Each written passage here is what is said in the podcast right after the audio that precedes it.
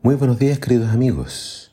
Hoy en Primero Dios te invito a que juntos leamos Marcos capítulo 2. Dice así la palabra del Señor. Jesús salió de nuevo a la orilla del lago y allí le enseñaba al gentío que acudía a él.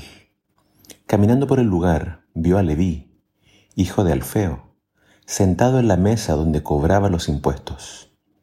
Sígueme, le dijo Jesús. Y Leví se levantó y lo siguió. Leví invitó a Jesús y a sus discípulos a comer. También invitó a comer a muchos cobradores de impuestos y a otros pecadores. Ya eran muchos los que seguían a Jesús. Cuando algunos de los maestros de la ley, que eran fariseos, vieron a Jesús comiendo con aquella gente, les preguntaron a los discípulos, ¿cómo es que éste come con recaudadores de impuestos y con pecadores? Jesús, que oyó lo que decían, les replicó, los enfermos son los que necesitan médico, no los sanos. No he venido a llamar a los justos, sino a los pecadores. Después de llamar a Pedro y a Andrés, a Santiago y a Juan, todos ellos pescadores, todos ellos quizás, digamos, de una clase humilde y no ricos, Vemos ahora a Jesús llamando a Leví Mateo, que se convirtió en el siguiente discípulo. Leví Mateo, al ser cobrador de impuestos, era por esa razón profundamente odiado y despreciado por su nación.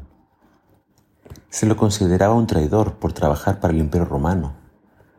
Pero no solo eso, además los cobradores de impuestos tenían la fama de ser ladrones y abusadores podían cobrar lo que ellos quisieran. Y así se enriquecían y lo hacían a costa de sus compatriotas. Y eso los hacía, a los ojos de los líderes religiosos, como personas que estaban totalmente lejos de Dios y candidatos seguros a las penas del infierno. Ellos entonces eran despreciados por todos y no se juntaban entonces con los fariseos para nada solo se juntaban entre ellos. Pero más allá de todo esto, más allá de toda esta, digamos, prejuicio social que tenía la gente hacia ellos, Jesús vio el corazón de Levi Mateo y vio el corazón de un hombre dispuesto a aprender y a servir. Mateo se sentía atraído por Jesús, por sus enseñanzas pero estaba tan acostumbrado al desprecio de los líderes religiosos que pensó que Jesús nunca se fijaría en él. Grande fue su sorpresa cuando el maestro, que todos conocían en Capernaum, lo estaba llamando a él para ser uno de sus discípulos. Lo dejó todo y siguió a Jesús.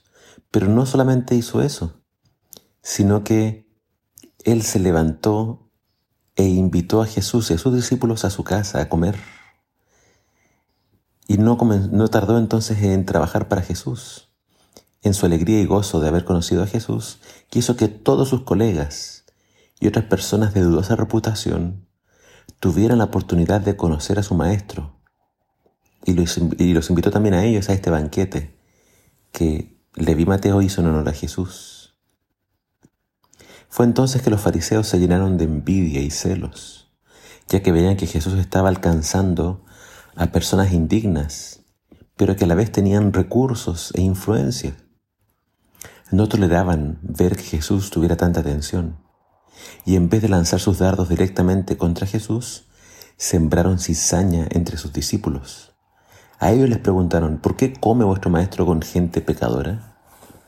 Comer con un pecador era considerado por ellos como una forma de respaldar su conducta. Un fariseo consideraba que juntarse con un pecador podía contaminarle. Pero Jesús que los escuchó les respondió, ellos están enfermos y lo saben, y yo como médico he venido a traerles salud espiritual. ¿De qué otra forma se va a alcanzar a los enfermos, sino donde ellos están?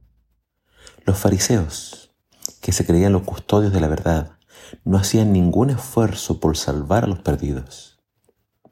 Y eso no es lo que debe hacer una persona que ha recibido el conocimiento de la verdad. La verdad se recibe solo para después compartirla. Los fariseos que se consideraban en mejor condición que los cobradores de impuestos, en realidad estaban en peor condición, ya que creían conocer el mensaje de la Torá, pero en realidad desconocían profundamente el espíritu de su mensaje. Y fue una humillación que Jesús los mandara a que estudiaran nuevamente la Torá, la Biblia, y aprendieran el significado de esta expresión, misericordia quiero y no sacrificio. Jesús vino a buscar a los perdidos. Por lo tanto, nadie está fuera del alcance de Jesús. Satanás quiere que todos crean que es imposible que Dios los ame y que es imposible que Dios los reciba. Pero Jesús demostró que Dios es grande en amor y misericordia. Nadie está fuera del alcance de Jesús. Si el pecador no se resiste a la gracia de Jesús, puede llegar a ser su, discípulo. Obviamente va a ser perdonado, va a ser recibido por Jesús. Y así encontrará como discípulo un lugar para él en el reino de los cielos. Recordemos las palabras de Jesús y seamos personas llenas de amor y misericordia por todos los que aún no lo conocen. Que el Señor te bendiga.